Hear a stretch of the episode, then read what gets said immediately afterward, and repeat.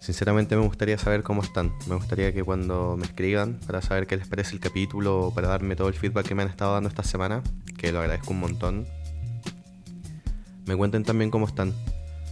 Eh, estamos viviendo, por supuesto, que mucha incertidumbre en, en muchas áreas también, en trabajo, en futuro, en salud mental, salud física. Y le voy a dedicar este capítulo a la gente que se ha sentido sola, ya sea hace poquito, ya sea hace un año o hace más tiempo. La soledad es una de las sensaciones más complejas que hay a mí, a mi parecer. Y una de las más difíciles de superar por cuenta propia. Así que a todos los que se sienten solos o solas, eh, todos hemos pasado por eso. Así que nada, Gracias por escuchar el podcast 1, el podcast 2. Gracias por el feedback que me han dado. Gracias porque me han escrito mucho para felicitarme, pero más importante que eso, me han escrito mucho para eh, sugerirme nuevas ideas, nuevas formas de abordar los temas. Y eso es más valioso aún porque quiere decir que están escuchando con atención, quiere decir que les interesa que esto mejore. Y nada, quiero seguir haciendo esto porque nos sirve a todos. A mí me encanta hacer esto, me encanta repasar temas que, me interesan y me encanta saber que a alguien le puede estar sirviendo para pasar un buen rato.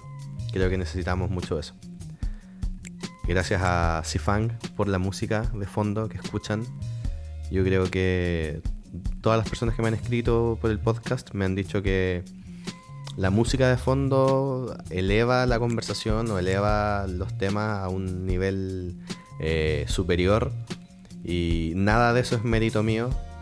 Eh, esto es mérito de Sifang, que, que compone esta música que es increíble.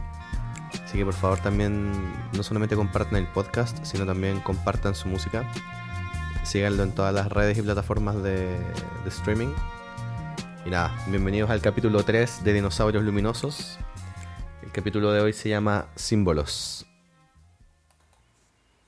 En el capítulo 1 hablamos sobre belleza y pasé un buen rato hablando sobre el bifaz o el hacha de mano.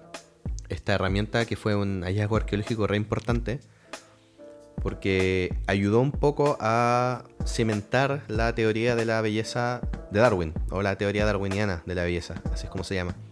Y básicamente era una herramienta que para poder construirla era necesario tener muchas habilidades que en ese momento de la humanidad, estamos hablando hace miles, miles de años atrás, eran bastante inusuales y bastante deseables, como la planificación, la destreza manual, eh, el acceder a materiales raros para poder eh, construir estas hachas de mejor calidad. Entonces básicamente todos estos atributos o todas estas características que tenían las personas que construían estas hachas se vieron reflejadas y fueron básicamente vaciadas todas estas cualidades al mismo hacha. Entonces este objeto se vuelve el representante de estas cualidades y los humanos comenzaron a un poco venerar esta imagen, no más que venerarla, a admirarla mucho y a utilizarla como ornamento. Se empezaron a construir hachas más y más y más grandes y hasta el punto que perdieron la funcionalidad. Ya no era, ya no era posible levantarlas ni ocuparlas como hacha, sino que eh, se convirtieron en un símbolo. Y el símbolo o los símbolos son, son uno de mis temas favoritos, son una rama de la semiótica. Eh, a todos los que están escuchando que estudiaron diseño conmigo, sabemos que la semiótica es un ramo elemental en el diseño, en las artes, en las comunicaciones y en la lingüística en general. Eh, va muy de la mano con teoría de la comunicación. De hecho, en algún momento lo voy a linkear con eso también.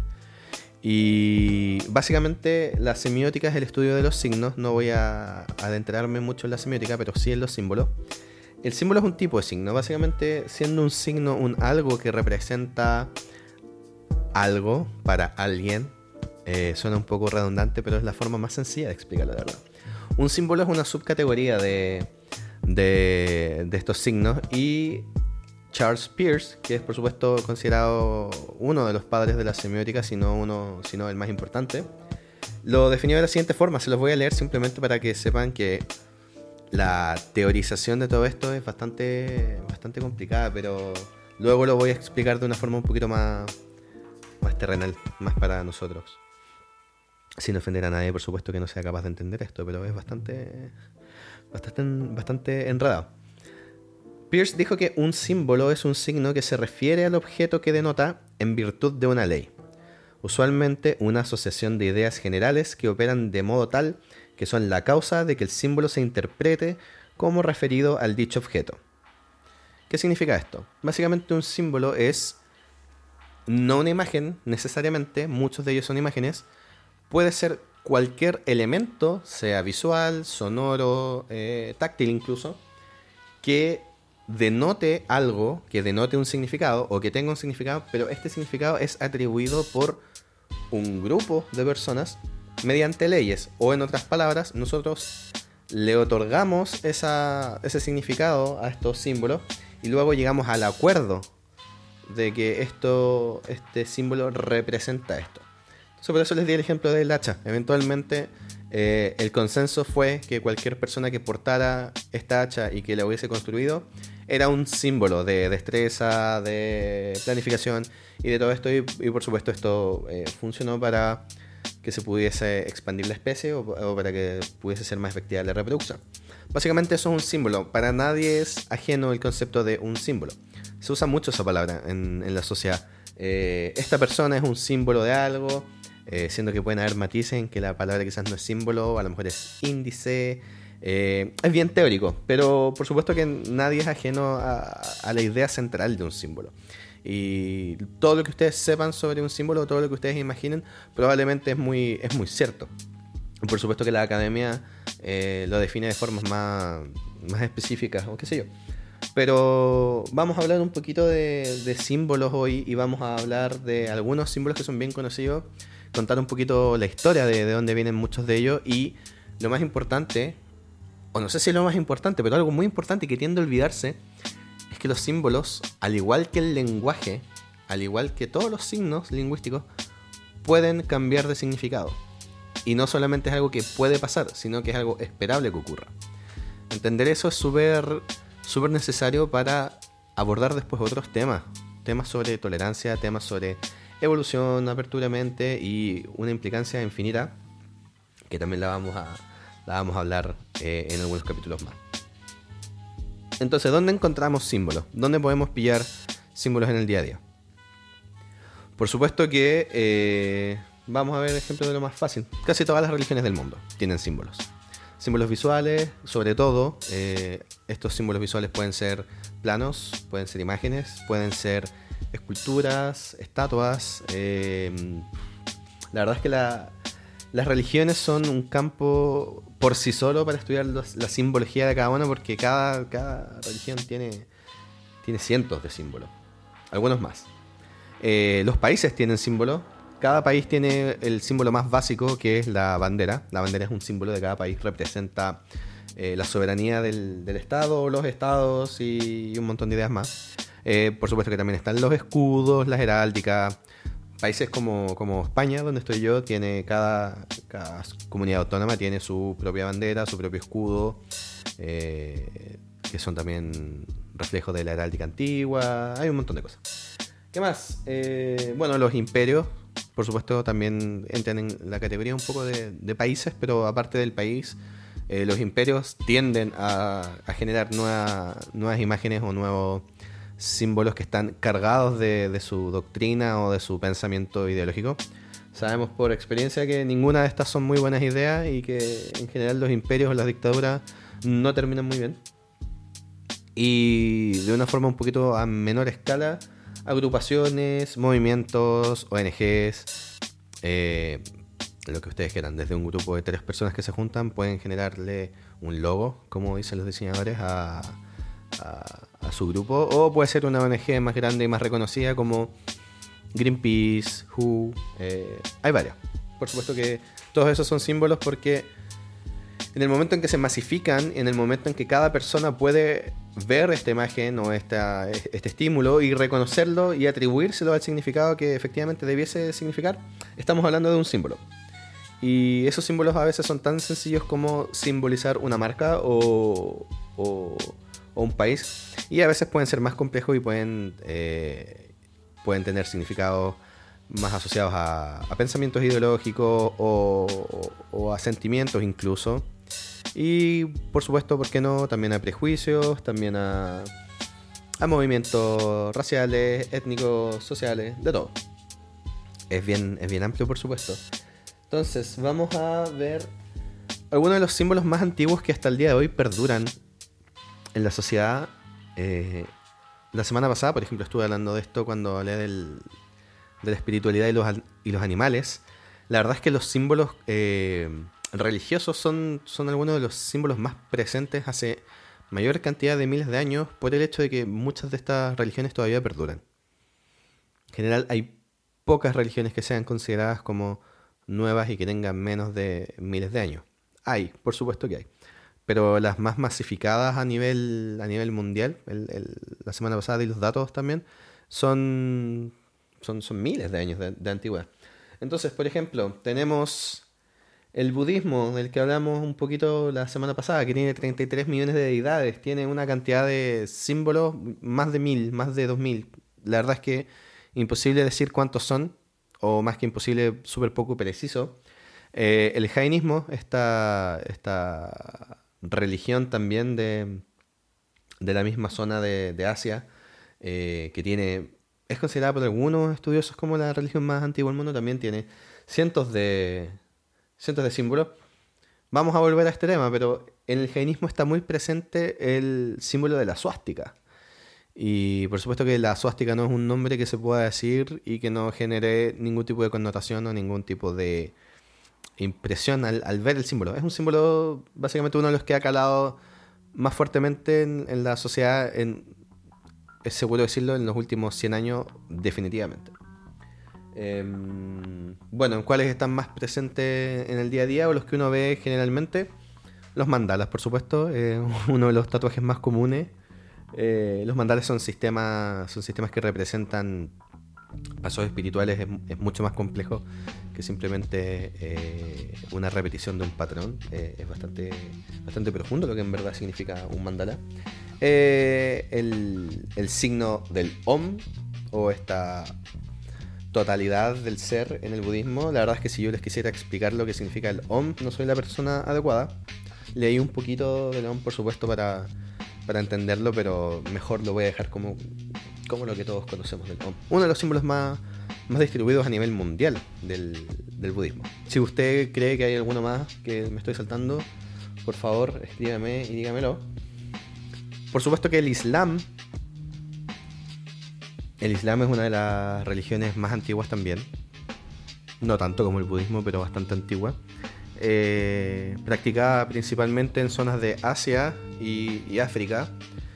Eh, esta religión no está exenta de polémica y acá hay que ser súper claro. Eh, cuando un grupo de personas se atribuye pensamientos o religiones y no actúa acorde a estos pensamientos o religiones y sin, em, embargo incurre a otras cosas, como por ejemplo asesinatos en masa. Em, para la persona que no sabe separar mucho estas cosas, eh, podrían convertirse en lo mismo. Entonces, dicho eso, eh, la comunidad musulmana, por supuesto que ha sido, ha sido, eh, ha sido atacada por, por supuesto, la, cantidad de grupos terroristas que dicen ser musulmanes. Y, eso lleva a que los, símbolos asociados al Islam, que no tienen nada que ver con esto, a veces sean asociadas, por ejemplo, a la idea del terrorismo. Y eso es súper peligroso, y eso es súper complejo. Pero saliéndome un poquito de esa salvedad, el, Islam tiene el símbolo más, reconocible de, de todo esto es, por supuesto, la luna y la estrella a la derecha, que es como la luna creciente y la estrella. Y este, este símbolo es un poco interesante porque no se sabe bien de dónde viene. No se sabe por qué el símbolo del Islam es, eh, es esta luna y esta estrella. Y estuve, por supuesto, averiguando un montón de eso y las fuentes son un montón. Y con el Internet hay que tener cuidado porque no es tarea fácil verificar las fuentes cuando hay tanta información. Entonces me, demora más tiempo eh, buscar este tipo de, información, pero llegué a varias fuentes bien confiables que hablan que eh, en el origen este símbolo de la luna y de la estrella era una representación de una diosa. Eh, esta diosa tiene distintos nombres dependiendo de la civilización. Eso, eso pasaba mucho en la antigüedad. Muchos dioses eran los mismos, pero cambiaban de nombre. Los, romanos fueron expertos en cambiarle los nombres a los dioses y quedarse después con, los mismos. Pero era una diosa llamada eh, Tanit, que era una diosa de los cartagos, o de los de Cartago, la verdad. De los cartaginienses, perdón, no de los cartagos. De los cartaginienses. Eh, Cartago está en una zona de África donde se veneraba esta, esta diosa. Y también se ha encontrado evidencia de que esta diosa era venerada en partes como Hispania, actualmente conocida como España. Resulta que el imperio bizantino también, que es el,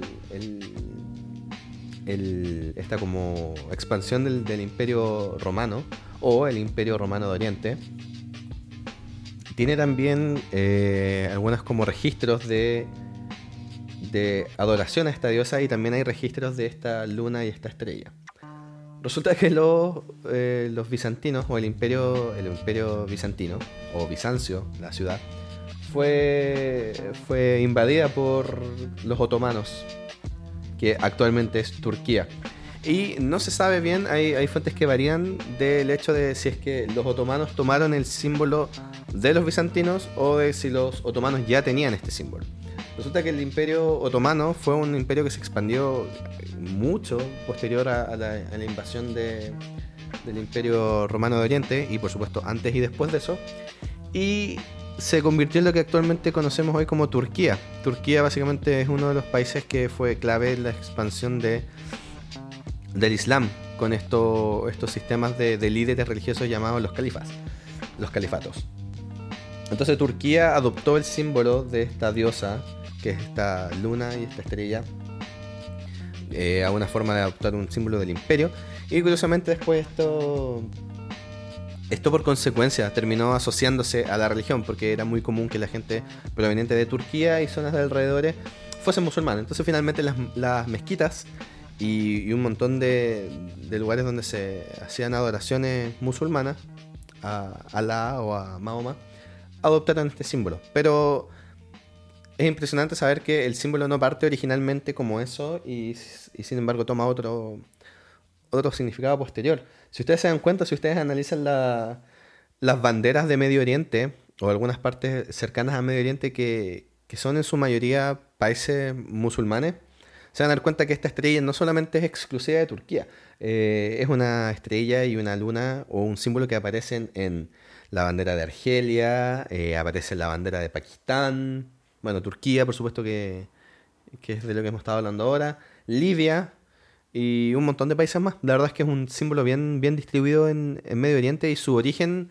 es súper incierto. Y tiene que ver con la adoración a otros dioses que no tenían que ver con, con Alá o, con el profeta Mahoma. Pero esa es como la, idea más, más aceptada de, de dónde viene un poco la, la, la estrella y la luna de los musulmanes o del Islam. Luego está la, estrella de David, o el Maguen David, o el Magen David. Eh, y la verdad es que tampoco se sabe de dónde viene realmente esta, este símbolo. Se sabe a ciencia cierta que era muy común en esa zona, en los alrededores de Palestina y, Egipto y, muchas partes de, Asia y África. Se, se utilizaba este, esta estrella de seis puntas que básicamente ustedes saben cómo es un triángulo hacia arriba y un triángulo hacia abajo. Y hay evidencia de que no era, no era un símbolo poco, poco utilizado por muchas culturas y con muchos significados distintos. En el caso de los hebreos eh, y en el caso de, la religión judía, este símbolo se, se, encontró, hay evidencia arqueológica de sinagogas de miles de años atrás donde se utilizaba este símbolo. Sin embargo, no era el único, o no era, no era necesariamente el, más, el más difundido o el símbolo oficial del, del judaísmo. La verdad es que los judíos, por ejemplo, no son muy buenos para simbolismos de imágenes porque en el Antiguo Testamento hay un mandato que está tanto en la Torá como en la Biblia cristiana donde se dice que no se deben hacer imágenes de Dios. Entonces, si ustedes se dan cuenta, una sinagoga judía no va a tener las estatuas que tiene el cristianismo. Que curiosamente el cristianismo se supone que tampoco debería hacerlo, pero como sabemos que el cristianismo actual es una, al menos el católico apostólico romano, es una fusión de muchas de las costumbres que tenían que tenía el Imperio Romano. Entonces, está, eso también. Bueno, el Magien David eh, empezó a ser utilizado en la literatura un poquito más adelante en la historia, pese a que sí estuvo presente, por supuesto, eh, hace miles y miles de años. Algunos escritores eh, judíos empezaron a ocuparlo en, libros, en, libros, no solamente libros de historia, sino libros de filosofía, y, empezó a masificarse un poco más este, este símbolo. Resulta que en 1939 a 1945 ocurrió este, este, este suceso un poco importante que fue la Segunda Guerra Mundial y por supuesto que se cometieron atrocidades a la humanidad y una de esas atrocidades fue eh, que, el, imperio alemán de ese momento, o la dictadura, o, como quieran llamarle, a la época de la Alemania nazi, comenzó a, marcar a, las personas, a las personas judías con esta estrella de David en el, en el brazo.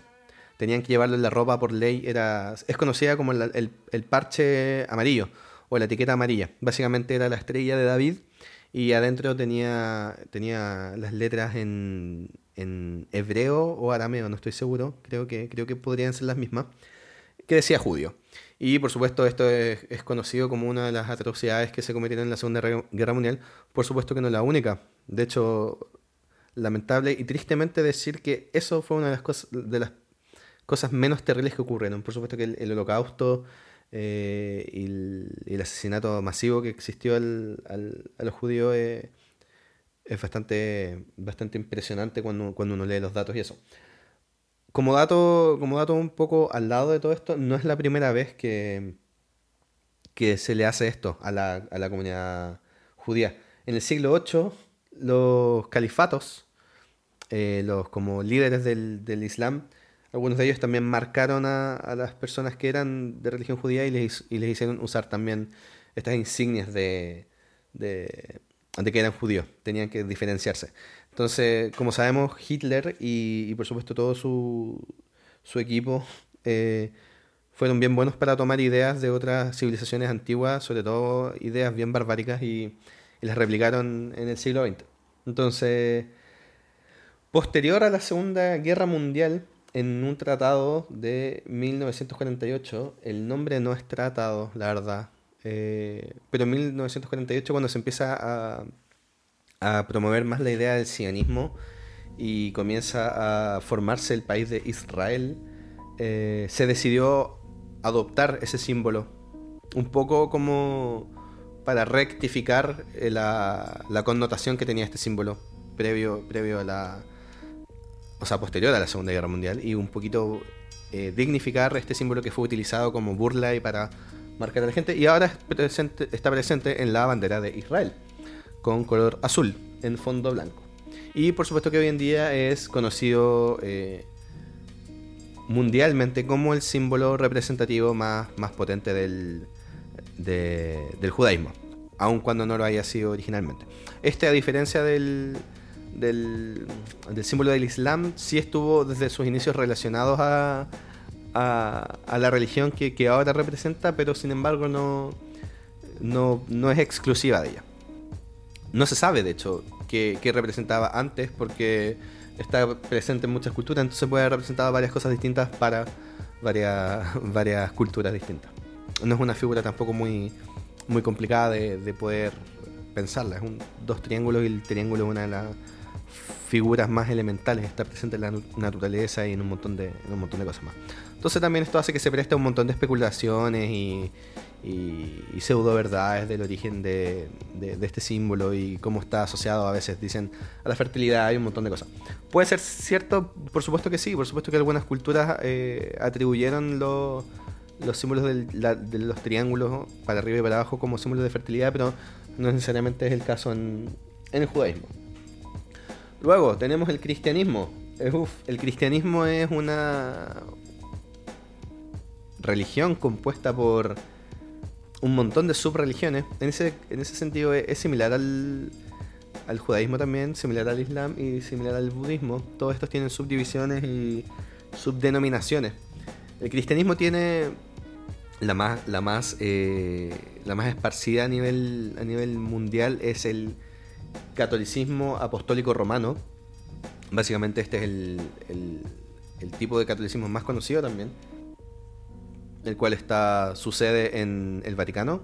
La Santa Sede que se llama está eh, liderada por el Papa y por supuesto por los cardenales y todo el, ejército de, curas que, que, están ahí a, a nivel mundial. Y, pero por supuesto que también existen otras otras denominaciones católicas, como por ejemplo la eh, católica ortodoxa, que no se tiene que confundir con la Iglesia Católica Ortodoxa Oriental, son distintas. La, la mayoría, no sé si la mayoría, pero muchas de las personas que profesan catolicismo en Medio Oriente profesan el catolicismo ortodoxo oriental. Pero también está la otra denominación que es mucho más esparcida y es como un poquito el símil a la católica apostólica romana que se llama la católica ortodoxa. Después tenemos otra división que es completamente separada de la iglesia católica, pese a que tienen el mismo Dios, que es la iglesia protestante. Y la iglesia protestante también se divide en una cantidad de subdenominaciones impresionante, siendo las más conocidas eh, los luteranos, los, em, anglicanos, presbiterianos y un montón son, son cientos de denominaciones. Estados Unidos es uno de los países donde, donde la mayoría de la población cristiana es protestante, de hecho. Y bueno, el cristianismo actualmente cuenta con un símbolo que es reconocido a nivel mundial y es uno de los símbolos más reconocidos en general con, digamos que está dentro de uno dentro de los 10 símbolos más reconocibles a nivel mundial y es la cruz o la crux en latín. Eh, ¿Por qué se llama cruz? Porque básicamente son dos cosas que se cruzan. Es así de obvio el nombre. Y eh, la cruz es considerada como la, forma en que el imperio romano mataba a, criminales eh, como del, más bajo nivel.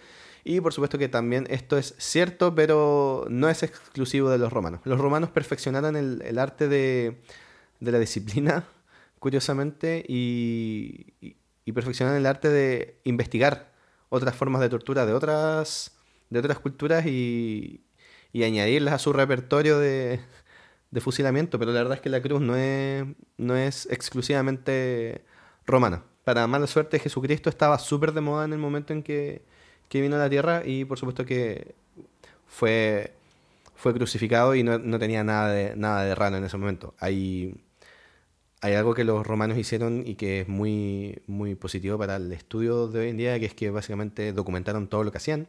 Y en el código del derecho romano, no en el código del derecho romano, pero en los apartados donde hablaban sobre seguridad social y sobre, sobre qué tipo de acciones podían tomar frente al crimen, el, está detallado incluso cómo eran los pasos a seguir para, para crucificar a una persona. Básicamente una persona que era crucificada eh, moría por asfixia.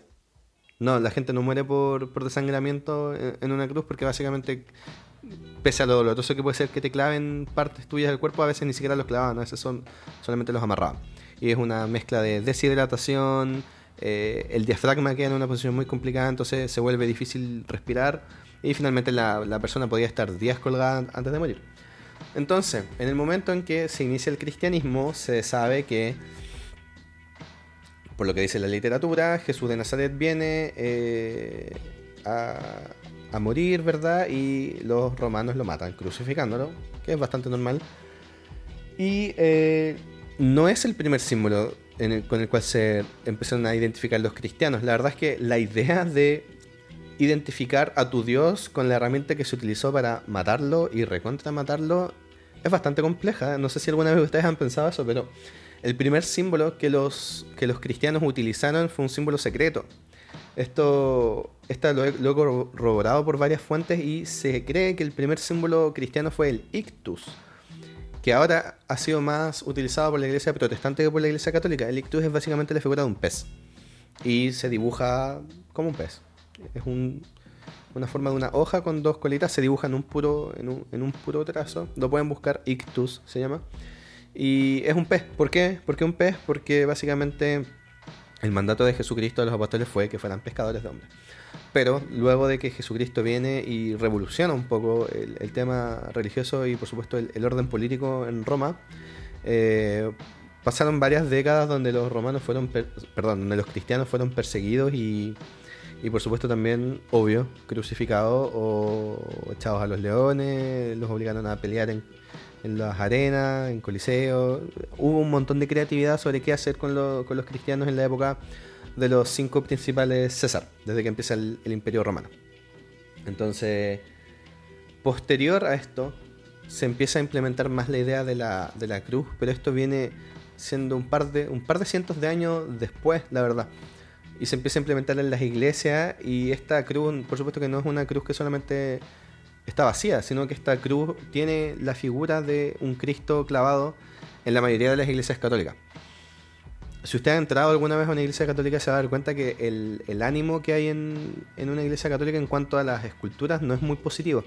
Las esculturas nunca lo están pasando muy bien en la iglesia católica, siempre están en una posición de, eh, de arrepentimiento o pidiendo perdón, o el Cristo lo está pasando increíblemente mal colgado en la cruz, la expresión en la cara de esas esculturas son bastante, bastante eh, severas.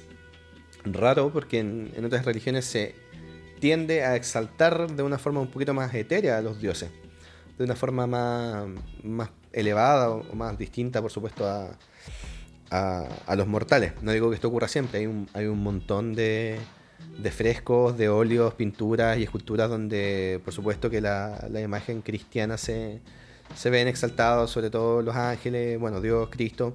Pero también existe esto que, que lo diferencia bastante de otras religiones, que es que se representa a un, a un humano sufriendo. Y sufriendo, sufriendo increíblemente mucho.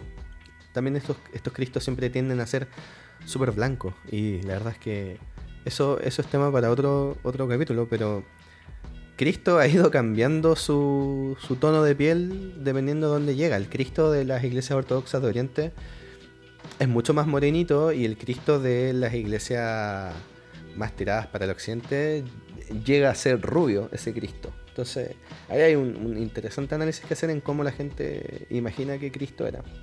Eh, no voy a decir que es 100% racista este, esta idea, pero por supuesto que tiene que ver mucho con, las percepciones o ideas que existen sobre superioridad de imagen, qué sé yo. Bueno, volviendo un poquito al tema de la cruz, la cruz es adoptada por, por el cristianismo, pero no es solamente una cruz. Hay un montón de cruces y un montón de tipos de cruces. Entonces, la cruz con la que se cree que Cristo fue crucificado es la cruz inmisa, también conocida como la cruz latina. Y esta cruz básicamente es un palo vertical y un palo horizontal que está no en el centro del palo vertical, sino un poquito más arriba. Yo creo que nadie tiene problema identificando esta idea. Esta se supone que es la, cruz con la cual Cristo fue crucificado. La verdad es que la evidencia, uno, en la Biblia no es muy clara y en, en los escritos romanos existían un montón de formas de hacerlo, entonces no se puede asegurar que haya sido esa.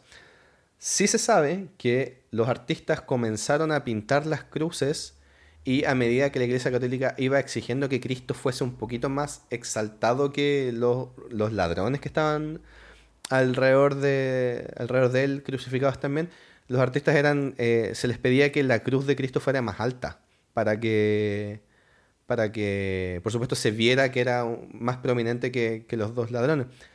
Los cuadros que se pintan sobre Cristo crucificado en la edad, en la edad medieval, incluso después, incluso llegando a 1800, tenemos Cristos con unas cruces que pueden medir fácilmente 6, metros y te da a pensar que a Cristo no lo mataron crucificado, sino que lo mataron de vértigo. Jamás una, una cruz romana iba a ser tan alta porque es poco práctico, tendrían que haberse subido una escalera para clavar a, Cristo. Y hubiese sido extremadamente pesada y hubiese gastado una cantidad de, recursos eh, innecesarios. Las cruces, generalmente los pies de la persona crucificada estaban súper cerquita del, piso. Y además esta, esta literatura que está en la Biblia que dice que a Cristo se le puso un cartel. Eh, originalmente la idea de este cartel era un cartel como clavado con un palo incluso, como una especie de cartel que uno agarra con la mano en alguna parte amarrado de la, de la, de la cruz, pero no se veía muy estético. Entonces, ¿qué hicieron los artistas? Los artistas son súper responsables de la cantidad de cosas que nosotros imaginamos sobre las religiones. Tienen un rol súper importante ahí. Simplemente tomar el, palo vertical, extenderlo mucho hacia arriba y ahí clavar el, el, el INRI o el Jesús Nazareno, rey del judío. Entonces, finalmente, por una o por otra convención, llegamos a la idea que la cruz inmisa o la cruz latina es la cruz que representa al cristianismo. Y esto es cierto de manera súper amplia, pero tenemos otras cruces que también se ocupan en el cristianismo y que significan cosas distintas. Por ejemplo, la cruz, la cruz al revés. Hollywood nos ha hecho creer que una cruz al revés es como un sacrilegio satánico y una obra del, demonio. La verdad es que la cruz al revés es el símbolo de San Pedro, el apóstol que según dicen algunas fuentes católicas, eh, fue crucificado de cabeza. Entonces, una cruz inmisa, pero al revés, no es un símbolo satánico. Podría atribuirse posteriormente a, pero originalmente es el símbolo de San Pedro. Luego tenemos la cruz de Malta. La cruz de Malta es una cruz, eh, si la buscan ustedes también, es una cruz que tiene los bordes un poco más redondeados y cuando llegan a juntarse en, la parte donde intersectan los dos, los dos palos, em, se, adelgaza. Esto la, la, cruz la pueden buscar ustedes. Y esta es asociada a, a los cruzados o a las cruzadas, que fueron básicamente esta, esta serie de, podríamos decir, guerra, pero también está muy asociada a genocidios Em, donde la Iglesia Católica, en nombre de Jesucristo, fue y mató a un par de personas que, no pensaba que, estaba bien ser de otra religión. Eh, por supuesto que hay fuentes que dicen que los cruzados tenían acciones más nobles, pero la verdad es que sabemos que estas guerras fueron bastante sangrientas. Pero este, en ese tiempo, ser cruzado era uno de los mayores honores que existía para un representante de un reino y sobre todo de reino reinos cristianos como el reino de, Inglaterra, Britania en ese tiempo, o el reino de Hispania, o Francia, incluso todos estos reinos que eran eh, cristianos en ese tiempo. Luego está la cruz de hierro, que es muy parecida a la cruz de Malta. y, esta, y esta cruz era originalmente una cruz que se, que se entregaba como condecoración en el ejército de los teutones. Los teutones fueron unos caballeros de, de orden germano que, pelearon también en las cruzadas. Y por supuesto que, como por consecuencia, de nuevo, lo mismo pasó, Hitler encontró que era una tremenda idea, como ellos creían también que, eran como el ejército que venía posterior a los teutones, adoptaron la cruz de hierro en un montón de variaciones y la, hicieron un símbolo de, la Alemania nazi. Si ustedes se dan cuenta, los, tanques alemanes tienen una cruz negra con, otro, con unos bordes dibujados por fuera. Esta es una variación de la cruz de hierro, pero es negra también. Y por supuesto está la cruz de condecoración que, que uno puede encontrar a, oficiales que hicieron bien su trabajo para la Alemania nazi, que en estas cruces de hierro. Entonces, ¿qué pasa con estos símbolos? Estos símbolos empiezan a estar ya cargados de un montón de, de significados adicionales a los que tienen de manera natural.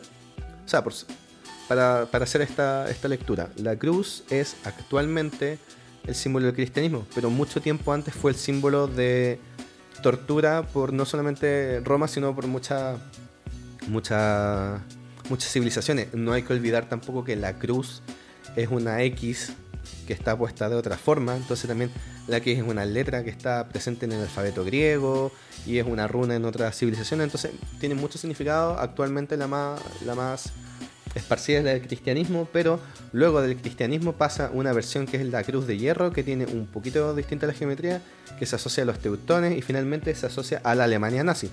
Por supuesto que todas las facultades que están atribuidas a la Alemania nazi terminan recayendo en esta misma cruz, y es por eso que hoy en día la cruz de hierro de la Alemania nazi desde el 39 45 no es muy bien vista y no es muy bien visto que un oficial que, que, sirvió en, el ejército alemán en esos años eh, tenga guardada esta cruz, porque por supuesto que sabemos que puede ser sinónimo de que si hizo bien su trabajo, significa que alguien salió muy perjudicado al respecto. Entonces, de hecho, el ejército alemán actual todavía mantiene la cruz de hierro como un emblema, un emblema del ejército, pero el 2019 se cambió. Se hizo una, una actualización o un un fashion emergency de la marca, para que por supuesto no fuese asociada a la Alemania nazi y, y, quitarle esta, esta connotación negativa que tiene. Así que bien, bien que el ejército alemán actual piense eso y bien que se tome el peso que tienen algunos símbolos en la historia, sobre todo cuando estos símbolos son adoptados por personas con tanta creatividad para generar el mal como, como la Alemania nazi. Y continuamos con que la cruz de hierro es la de los teutones y la de los nazis. Luego tenemos, por ejemplo, la cruz ortodoxa, que es la cruz inmisa, pero abajo, esta yo creo que la han visto alguna vez. Si alguna vez se preguntaron por qué existe esta, que tiene un palito un poquito más chico, casi llegando al final del palo vertical y que está inclinado hacia la derecha, como cayendo. Esta es la, cruz ortodoxa, que es la cruz que utiliza la Iglesia eh, Católica Ortodoxa. Y ese palito representa, se supone que, se me olvidó el nombre en latín, es este pedazo de madera que clavaron en la cruz donde Cristo podía apoyar los pies.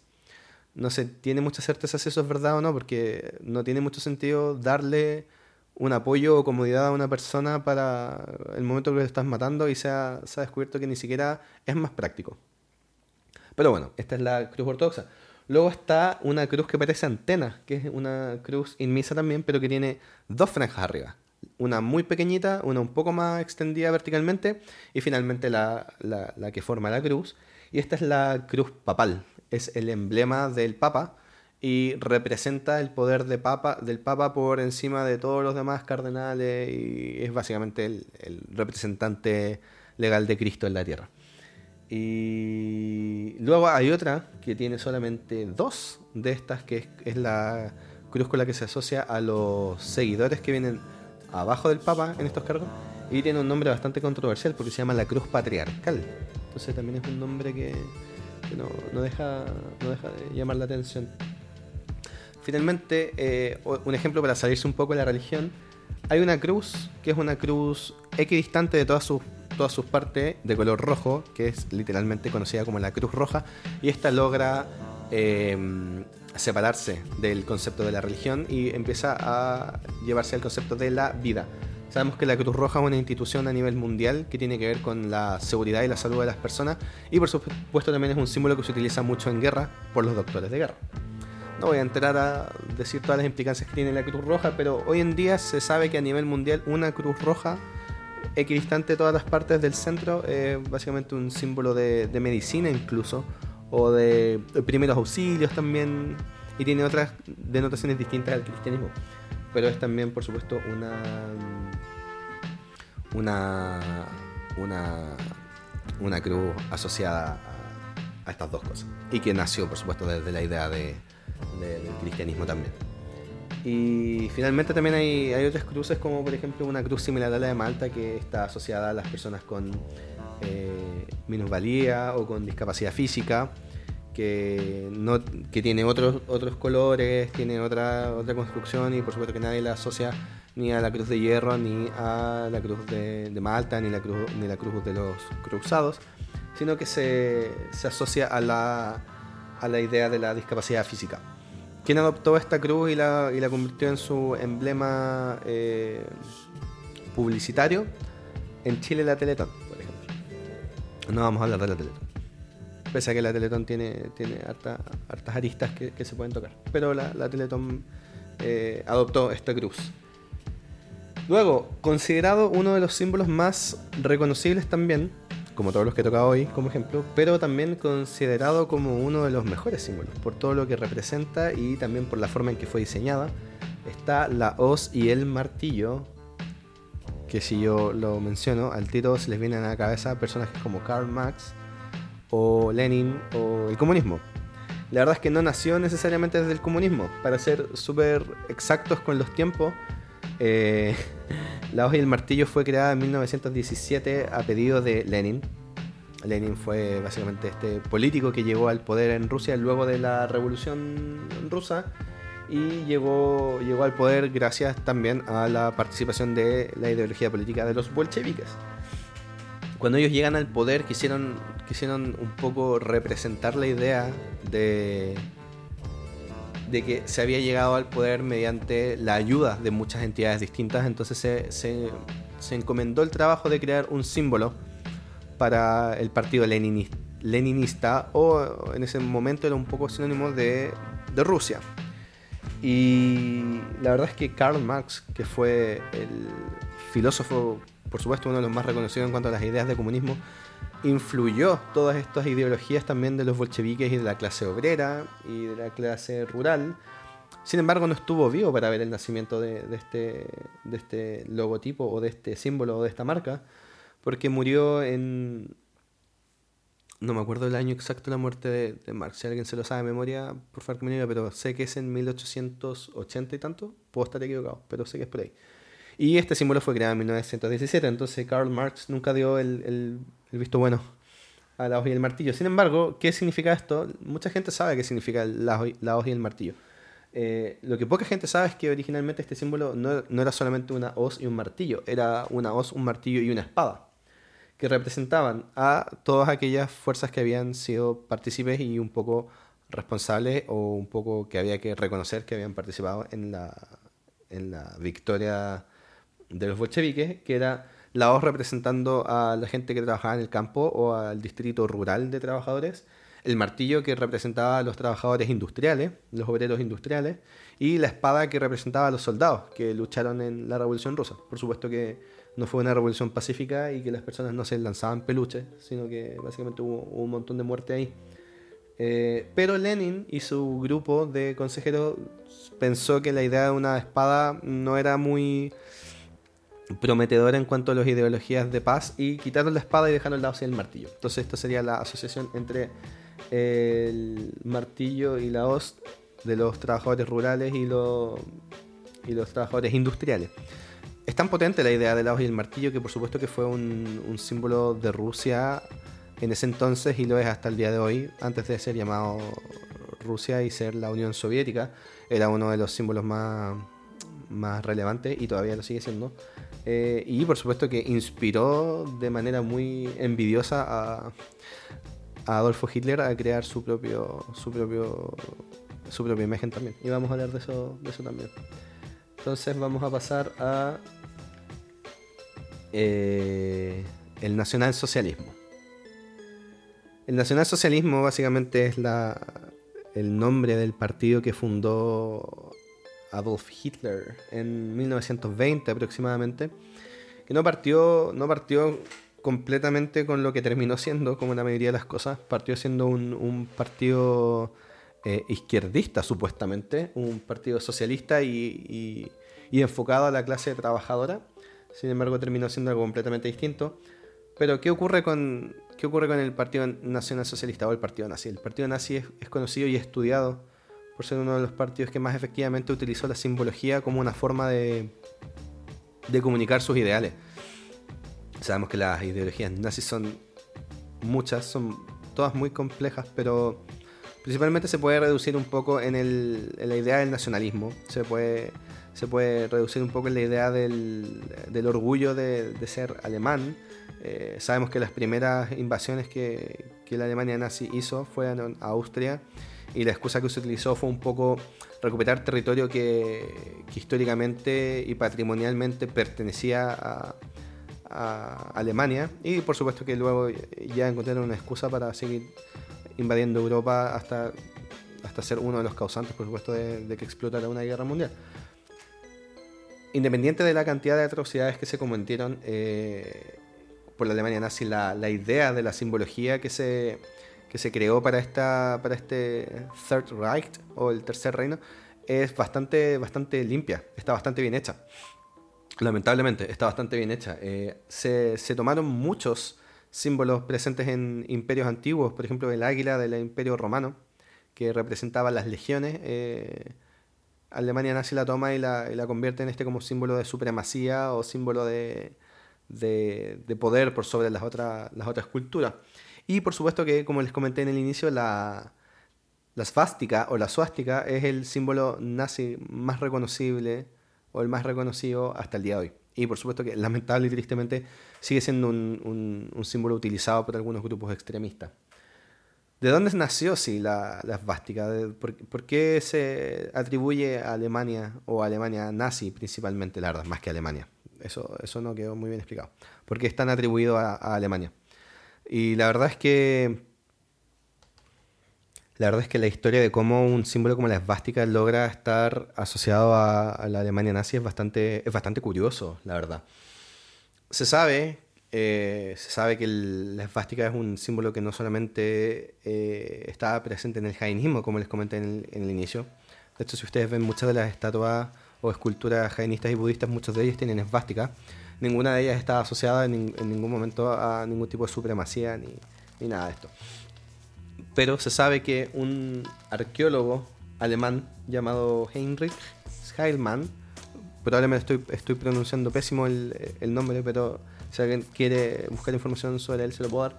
Era un, un, un arqueólogo alemán que en la época de 1800 estuvo obsesionado con una idea que era encontrar la ciudad helénica de Troya. Eh, él estaba convencido de que esta, esta, esta novelas escritas por Homero, pese a que algunos, algunos estudiosos creen que fueron distintos autores, eh, eran locaciones reales.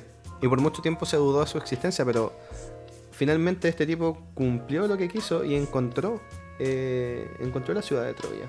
Y la encontró en, en África. Y se dieron cuenta que esta ciudad estaba sedimentada siete veces, o básicamente habían como siete ciudades que habían sido construidas una encima de la otra. Y por supuesto que fue a desenterrar todo lo que traía esta, esta ciudad y encontraron un montón de, de, tesoros arqueológicos y encontraron un montón de evidencia de las culturas que habían, que habían vivido ahí. Y la parte más compleja de todo esto es que cuando llegaron a, las partes más, más, profundas de esta excavación, encontraron vasijas y un montón de elementos del día a día que fueron eh, marcados con estas esvásticas. La cantidad de variantes de la esvástica eran más de 1800, creo. Eran, no todas eran las esvásticas que adoptó la Alemania nazi, pero todas eran muy similares una con otra. Eh, ¿Qué pasó? Que posteriores estudiosos y arqueólogos empezaron a darse cuenta que estas inscripciones eh, desvásticas tenían que ver con un grupo de personas que tenían una filiación no racial, sino religiosa, cultural y lingüística, que se les fue dado el nombre de arios. Por supuesto que ahora la palabra ario tiene otra connotación, pero arios era un poco un sinónimo a personas de Indo-Europa, que es la zona donde Troya fue encontrado. Entonces estas suásticas eran un poco la, la, remanencia o la evidencia de los escritos de, los arios. ¿Qué pasó también? Que el idioma que usaban estos indoeuropeos o arios era muy similar al germano o al proto-germano, que sabemos que es el idioma que luego derivó en el alemán. Y esto llevó a una serie de complicaciones porque un montón de, eh, un montón de académicos comenzaron a usar esto como una idea de que los arios eran los antecesores o eran los ancestros de los actuales alemanes y que era una raza o un pueblo de calidad y cualidades religiosas, culturales y lingüísticas superiores al resto de, de, Europa. De a poquito empieza a cultivarse esta idea de superioridad que en un comienzo no tenía nada que ver con los hallazgos arqueológicos y ahí es donde empieza a ponerse peligrosa la cosa. Porque un, básicamente un símbolo que fue, que fue mm, atribuido, por supuesto, al budismo, al jainismo y, ahora a los indoeuropeos, se sabía que tenía atribuciones más bien espirituales, que en ningún momento hablaban de superioridad de ningún tipo. Simplemente fueron los, los, académicos alemanes los que empezaron a dotarla de este significado y empezaron a sentirse orgullosos de, de la ascendencia que tenían de, de los arios.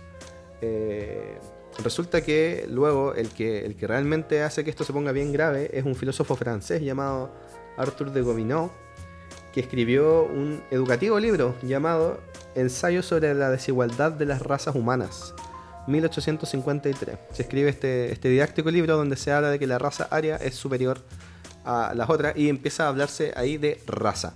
Sabemos biológicamente que las razas no existen en los humanos, tenemos distintas etnias, tenemos distintas variaciones fenotípicas, pero no tenemos distintas razas, somos todos una misma raza y somos todos una misma especie. Sin embargo, en 1853 este tipo pensaba distinto y, escribió este libro que hablaba de que los arios ya no eran solamente una fuerza de pensamiento, de religión o de lingüística, sino que eran abiertamente una raza distinta. Y por supuesto más, más cercano a los test de piel blancas que, que morena y muchos antropólogos siguieron con esta idea y por supuesto que esta idea llegó a los creativos oídos de Adolf Hitler, que en 1920 eh, forma el Partido Nacional Socialista Y Hitler, consciente de que en 1917 se había creado el, la hoz y el martillo, que era este símbolo potente de la Unión Soviética, él quería contar con un símbolo que fuese igual o más potente porque sabía el potencial que tenía eh, la hoz y el martillo y finalmente adopta la suástica de los arios o de los indoeuropeos como símbolo de la superioridad de la raza aria y la convierte en el símbolo actual de los nazis o el nacionalsocialismo. Tan tergiversada es la historia de, la suástica desde que llegan los hallazgos arqueológicos hasta que lo adopta Adolf Hitler y todo su séquito de nazi, que entre medio de eso, la esvástica se consideró un símbolo de buena suerte o de pensamiento o de elevación espiritual. Y marcas como Coca-Cola, por ejemplo, utilizaron la insignia por un tiempo. Hay algunas medallas de Coca-Cola que es difícil encontrarlas originales, pero hay registros fotográficos de ellas, donde está la marca de Coca-Cola con una, con una, adentro de una suástica metálica. Entonces, curioso este, este como viaje un poco para, para comentar los símbolos como más, más comunes, una idea de cómo un símbolo puede mutar su significado y significar cosas completamente distintas para un grupo de personas y para otras. Por eso es importante que los símbolos se lean en un contexto siempre, en un contexto social, en un contexto cultural y en un contexto temporal. Sería muy ofensivo decirle a una persona budista o jainista que lleva un collar con una suástica que es un, supremacista blanco que es un, genocida. Porque la verdad es que son símbolos que pese a que tienen la misma forma, no es el mismo símbolo y no tienen el mismo significado. Hoy en día estamos llenos de miles de símbolos, por supuesto, igual que siempre en la historia, y algunos de ellos generan polémica y algunos de ellos generan polémica principalmente porque no se entiende el trasfondo, el contexto o el significado que tienen estos símbolos. Y los símbolos, por supuesto, que hemos tocado hoy, la mayoría de ellos son emblemas, pero los símbolos pueden ser básicamente cualquier cosa. Eh, estos últimos tres años ha estado muy, muy de moda en, en los grupos de protesta del feminismo los pañuelos verdes y los pañuelos morados. Ya casi nadie puede decir que es indiferente a la idea de que eh, estos pañuelos representan ideales y por supuesto estos ideales han sido mal interpretado increíblemente y hacen que se crea que el simbolismo que tienen estos, estos pañuelos son completamente distintos a, lo que realmente representan. El pañuelo verde nace como una idea de legislar la idea del aborto desde un punto de vista de la sanidad, sanidad de un país, es un tema político. Sin embargo, algunos grupos lo asocian como que un pañuelo verde es un sinónimo de estar... Eh, de favorecer la idea de matar a los niños. La verdad es que el tema del aborto personalmente creo que es un, es un tema que tiene que ver más con sanidad y con, con, tratamientos médicos que con todo lo que tiene que ver con ideología, independiente que cada persona, por supuesto que tiene todo el derecho a creer lo que, lo que piensa. Y el pañuelo morado, o el color morado incluso, que está un poquito más relacionado al feminismo como tal. Y también a las mujeres, la verdad. Eh, el, día, el Día Mundial de la, de la, Mujer, el 8 de marzo, se conmemora mucho con el uso del color eh, morado. También hay un símbolo que es el símbolo de Venus, que esto hace ya décadas, incluso cientos de años, que se asocia al, a la idea de lo femenino y no, de lo y no del feminismo. Son palabras que suenan fonéticamente similares, pero no, apuntan a lo mismo. Y como dato debemos decir que el símbolo de Venus, que es este círculo ¿verdad? Con, con una cruz, es un, es un símbolo que se utilizaba en la astronomía y astrología.